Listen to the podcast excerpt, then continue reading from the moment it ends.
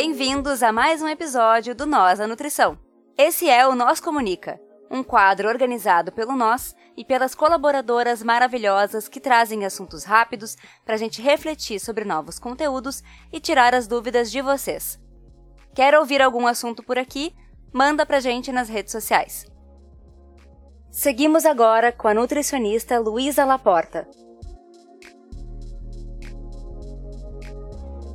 O uso de suplementos alimentares é algo bem atrativo no meio esportivo. Só que nem sempre isso é feito por recomendação de nutricionista ou por orientação de profissional que tem permissão para isso. Então, o nosso Comunica de hoje trata sobre isso, né? Qual é o contexto da suplementação esportiva, quais são as situações que levam as pessoas a desejarem suplementar ou não.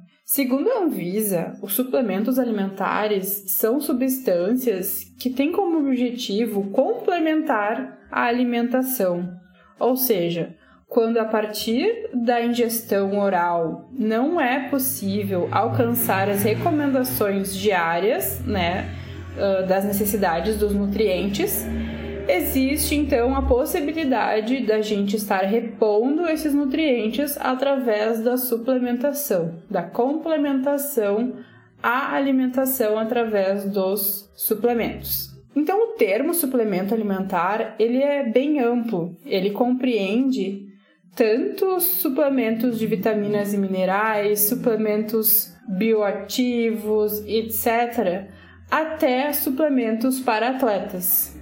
E é sobre esses que eu vou falar hoje, né? Porque geralmente no meio esportivo se utiliza mais suplementos para atletas e também esses suplementos de vitaminas e minerais. Os suplementos para atletas, como já diz o nome, eles foram elaborados, eles foram criados pensando para essa população, indivíduos que têm especialização e desempenho máximos, né, com esforço muscular intenso e que têm como objetivo a melhora de desempenho para participação em competições também.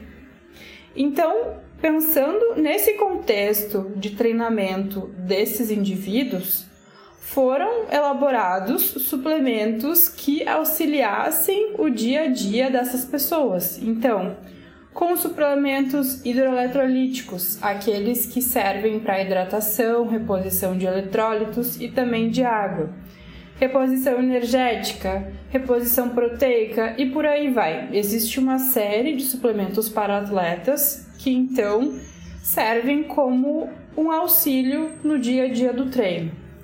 Isso porque muitas vezes os atletas eles têm uma rotina intensa diária de treino e se tornaria um pouco difícil o consumo de todas as necessidades somente através da ingestão via oral. Não existiria capacidade gástrica para que o atleta atingisse as suas necessidades.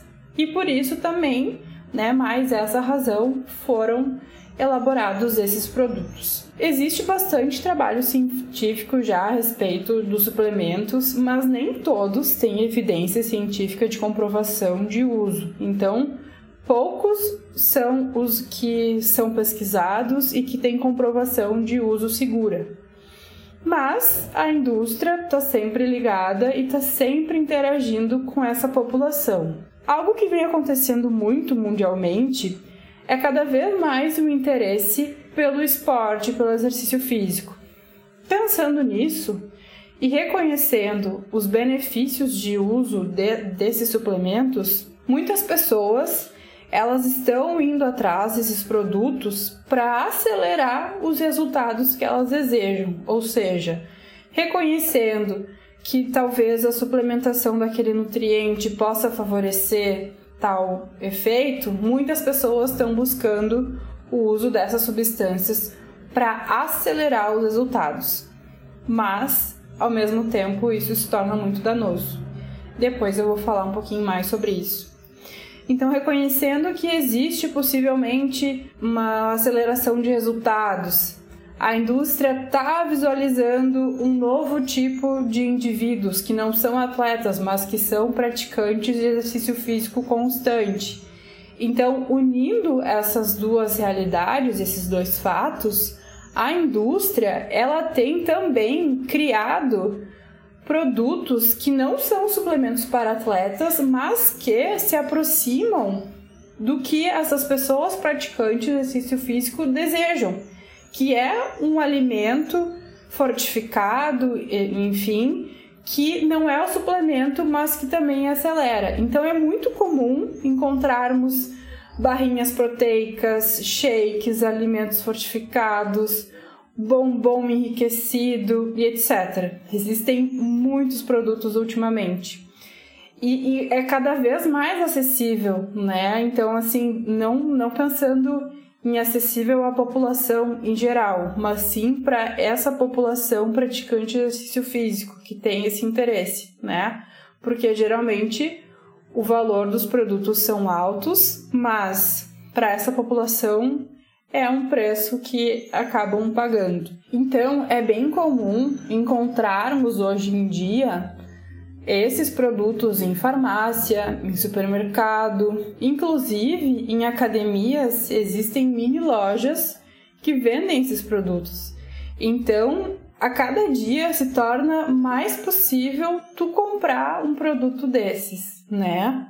Mas existe o fato que é a avaliação, né? Talvez pouquíssimas pessoas que usam esses produtos ou que usam suplementos precisariam realmente suplementar algum nutriente, pensando no contexto de que o suplemento visa complementar em situações que não é possível atingir pela via oral. Então, possivelmente, muitas pessoas não precisariam estar suplementando algum nutriente, mesmo que tenham uma rotina diária de treino, né? Então, quando a gente pensa sobre isso, tá, comecei a me exercitar, preciso ou não suplementar algum nutriente? Não sei, vai depender. Vai depender da minha idade, do meu estilo de vida, da minha rotina diária, da minha rotina de treino, da minha rotina de sono. Então, vai depender de uma série de fatores e que isso não vai ser o vendedor da farmácia ou do supermercado ou nem o vendedor da, da loja de suplementos, né? Porque precisa de uma avaliação mais profunda sobre a vida e o estilo de vida daquele cidadão.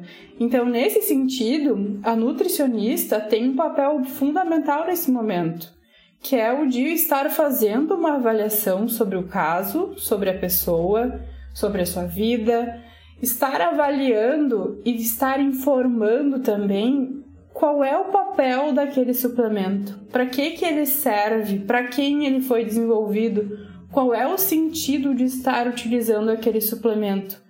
Porque algo que se tornou comum é o uso de suplementos hoje em dia, né? Se tornou algo acessível. Então a gente sabe que pode acelerar o resultado, eu vejo que muitas pessoas na academia utilizam, também quero experimentar. Então, isso é um pensamento bastante comum que acaba então atraindo a atenção da indústria que fabrica esses, esses produtos de forma mais objetiva, atrai a atenção da academia que deseja então ter uma mini loja desses suplementos dentro da academia.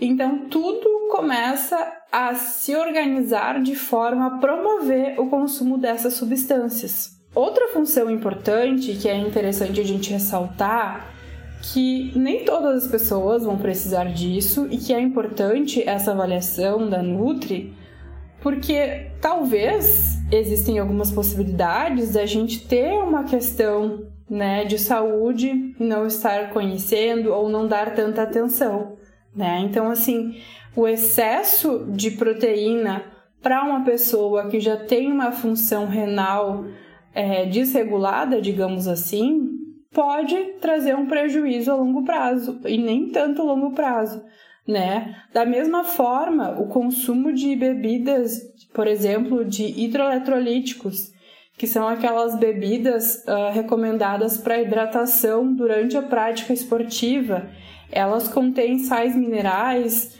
contêm carboidratos também.